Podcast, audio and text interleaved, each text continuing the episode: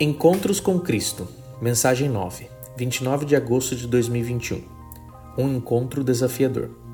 Continuaremos a série de mensagens Encontros com Cristo. Nossa mensagem de hoje está baseada em João 3:36 e também 20:31. O título e o foco de hoje é Um encontro desafiador. Através dos muitos encontros de Jesus com pessoas diferentes em circunstâncias diferentes, vemos a personalidade bem como o propósito de Jesus. Neste encontro com Pedro e os discípulos, Jesus desafiou a compreensão deles acerca de sua identidade e o plano para alcançar o seu propósito. Nosso versículo temático está em Marcos 8:29, que diz: Mas quem você diz que eu sou? Essa é uma pergunta mais importante da vida. Você já respondeu ela? Tem um significado final, porque não só controla como você vive na Terra, mas também determina seu destino eterno. A conversa desafiadora de Jesus revelou: opiniões populares sobre a identidade de Jesus são irrelevantes. Em Marcos 8, 27, Jesus e seus discípulos, que estavam juntos há mais de dois anos, deixaram a Galiléia e foram até as aldeias perto de Cesareia de Felipe. A cidade estava localizada a 30 quilômetros do mar de Galiléia, nomeada pelo filho de Herodes, Felipe, para homenagear o imperador César Augusto. Ficou conhecida como Cesareia Felipe para distingui-la da outra Cesareia no mar Mediterrâneo, a Cesareia Marítima. Continuando o texto diz: Enquanto caminhavam, ele perguntou: Quem as pessoas do grego antropos, dizem que eu sou? Antropos indica que Jesus não estava se referindo a um grupo específico, como os líderes religiosos, mas a multidão que se reuniu para ouvi-lo ensinar e assistir os seus milagres. Jesus já sabia o que o povo pensava sobre ele, mas ele queria que seus discípulos considerassem cuidadosamente o que as pessoas que o seguiam pensavam sobre sua verdadeira identidade depois de mais de dois anos observando. Marcos 8,28 diz: Bem, eles responderam: Alguns dizem João Batista, alguns dizem Elias e outros dizem que você é um dos outros profetas. Algumas pessoas acreditavam que Jesus era João Batista, que ressuscitou dos mortos para anunciar a chegada do Messias. Herodes Antipas, que decapitou João, pensava isso visto em Mateus 14, de 1 a 2 e também em Marcos capítulo 6, do versículo 14 ao 16. Outras pessoas diziam que Jesus era Elias, retornando dos mortos, porque o grande profeta do Antigo Testamento era esperado para ser o precursor do Messias. Essa passagem está em Malaquias 4, 5. Parte das celebrações da Páscoa judaica despejava-se uma taça de vinho no final da refeição para Elias, na esperança de que ele aparecesse para anunciar a chegada do Messias. No termo um dos outros profetas, indicava que pessoas pensavam que Jesus era algum dos outros profetas do Antigo Testamento, um agente do poder de Deus, mas não o Messias. Isso descrito em Deuteronômio 18, do versículo 15 ao 18. Alguns pensavam que Jesus era Jeremias, que a tradição judaica ensinava que retornaria com a Arca da Aliança no estabelecimento do reino do Messias. Apesar dos milagres irrefutáveis de Jesus, que provavam a presença do poder divino, o povo não acreditava que ele era o Messias, por isso consideravam-no um profeta. Mas por quê? Eles esperavam que seu Messias derrotasse seus ocupantes romanos e montasse um reino em Israel então eles não estavam dispostos a abraçar este plebeu nazareno como Messias. Essas pessoas não podiam negar o, sober, o poder sobrenatural de Jesus, mas não o aceitavam como Messias e Salvador, porque suas expectativas os cegavam à identidade de Jesus. Em nossa cultura, especialmente no Sul, acredita-se que ele seja o Filho de Deus, ou Salvador, mas não o reconhecendo como Senhor e governante de nossas vidas, que é a sua verdadeira identidade bíblica. A opinião popular é que ele deseja nos perdoar se apenas perguntarmos, mas a relação que resulta do perdão é unilateral. Fazemos o que queremos e ele perdoa. Esta é uma caricatura, uma deturpação de Cristo que, que quer estar envolvido conosco diariamente, intimamente, nos conduzindo e nos guiando em todas as áreas de nossas vidas. Muitos citam o nome de Deus e às vezes Jesus, mas o fazem em relação a questões ou sujeitos de maneiras que violam quem ele representa, a si mesmo para estar na Bíblia. Jesus é quem ele é. Não podemos transformá-lo em alguém que endossa nossas posições morais ou políticas. Devemos conformar nossa vida e pontos de vista a ele. O que influencia sua compreensão da identidade de Jesus? Suas próprias ideias ou preferências? As opiniões dos outros, a mídia ou a mídia social, ou a palavra de Deus. A conversa desafiadora de Jesus revelou que a condenação pessoal é crucial. Continuando em Marcos 8, 29, então perguntou-lhes: Mas quem você, dando uma ênfase, diz quem eu sou?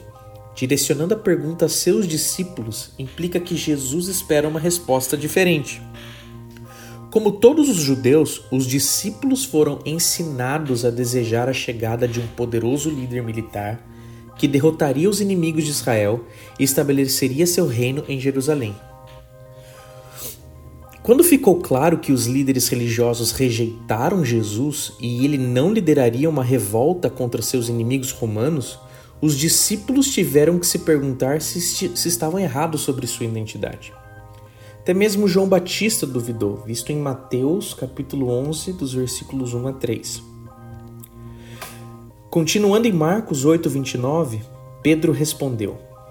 Sempre muitas vezes Pedro primeiro a falar. Você é o Messias. E Messias o termo é hebreu e Cristo, o termo grego, e ambos significam o ungido, o libertador de Israel. Em Lucas 9:20 acrescenta ainda o enviado de Deus. Mateus 16:16 16 diz o filho do Deus vivo. Sem hesitação, Pedro declarou Jesus como Messias, o Salvador do mundo. Pedro estava convencido da identidade de Jesus, mas ele não estava apenas falando uma opinião que ele havia desenvolvido com base em sua observação. Em Mateus 16, 17, diz: Jesus respondeu: Você é abençoado, Simão, filho de João, porque meu Pai no céu revelou isso a você. Você não aprendeu isso com nenhum ser humano. Essa certeza veio através da revelação espiritual, apoiada por evidências significativas. Lembre-se que muitos observaram os milagres de Jesus e o ouviram ensinar, mas não acreditavam. Jesus faz essa pergunta a cada um de nós: Quem você acha que eu sou? Romanos 10, de 9 a 10, diz: Se você declarar abertamente que Jesus é Senhor e acreditar em seu coração que Deus ressuscitou ele dos mortos, você será salvo pois é acreditando em seu coração que você é feito certo com Deus, e é confessando com sua boca que você está salvo. Você já acreditou? Você já declarou a sua fé? Marcos 8,30 diz: Mas Jesus os avisou para não contar a ninguém sobre ele. Jesus sabia que seu trabalho ainda não estava terminado a mensagem evangélica estava incompleta, porque seu sofrimento, morte e ressurreição ainda estavam à frente. Ainda não era a hora deles começarem a espalhar as boas novas. A conversa desafiadora de Jesus revelou compromisso particular com o plano de Deus é essencial. Em Marcos 8,31 diz: Então Jesus começou a dizer que o Filho do Homem, que é o título mais comum usado para si mesmo, é, baseado em Daniel 7,13, que enfatiza sua humanidade, deve sofrer muitas coisas terríveis e ser rejeitado pelos anciãos, pelo, pelos principais sacerdotes e pelos professores de direito religioso. Ele seria morto, mas três dias depois ele ressuscitará dos mortos. Acho que os discípulos ficaram chocados ao saber do sofrimento futuro de Jesus, da rejeição e da morte. Eles sabiam que ele era o Messias e não conseguiam compreender o pensamento de que ele seria abusado e assassinado. Jesus tinha falado sobre sua morte, mas o fez de forma indireta, como diz em Mateus 12,40. O filho do homem estará por três dias na barriga da terra, como Jonas na barriga do peixe. João 2,19 também destrua esse templo e eu o levanto em três dias. Mas agora ele está declarando claramente: os discípulos estavam convencidos de que Jesus era uma pessoa divina, mas agora eles lutaram com um plano divino. Talvez não ouvir ou ignorar a referência da ressurreição ou pensar que ele quis dizer a ressurreição final. Embora muitas passagens do Antigo Testamento previssem que o Messias deveria sofrer, elas foram mal interpretadas, de modo que o povo judeu não poderia conceber um Salvador sofrido. Marcos 8,32 diz: Enquanto ele falava sobre isso abertamente com seus discípulos, Pedro tomou ele de lado e começou a repreendê-lo por dizer tais coisas. Pedro repreendeu Jesus. Preocupação com o homem que ele amava ser rejeitado e assassinado? Ou porque ele não queria aquilo para si mesmo? Ele e os outros discípulos haviam deixado seus empregos, amigos, familiares para seguir Jesus. Eles dependiam dele espiritualmente, mas também praticamente, para apoio e direção. Eles planejavam governar com ele quando ele estabelecesse seu reino. Em Marcos 8,33 diz: Jesus se virou e olhou para seu discípulo, e então repreendeu Pedro. Afaste-se de mim, Satanás, ele disse Mateus 16, 23 acrescenta: Você é uma armadilha perigosa para mim. Você está vendo coisas apenas do ponto de vista humano, não de Deus. Ao se opor ao plano de Deus e repreender Jesus por falar de sofrimento e morte, Pedro tornou-se um porta-voz do diabo. Satanás literalmente influenciou as palavras de Pedro para Jesus? Talvez. Depois de tentar Jesus no deserto, o diabo continuou procurando oportunidades para atacar Jesus. Quantos de nós não conseguimos ver Deus claramente conhecê-lo intimamente porque nossas expectativas sobre ele e preferências por ele esconde quem ele se revela ser? Quantos de nós ignoramos, evitamos ou frustramos a vontade de Deus por nossas vidas porque temos nosso próprio plano para nós mesmos? O próximo verso, e esse é o nosso verso de memória para essa semana, em Marcos 8,34 diz: Então, chamando a multidão para se juntar a seus discípulos, ele disse: Se algum de vocês quer ser meu seguidor, se afastem do seu egoísmo, pegue sua cruz e me siga. Você está disposto a morrer com seu próprio plano e sonhos, objetivos e ambições para que você possa seguir Jesus onde quer que ele te leve. Para se preparar para a mensagem da próxima semana, um encontro eterno, leia Apocalipse, capítulo 20, do 11 ao 21.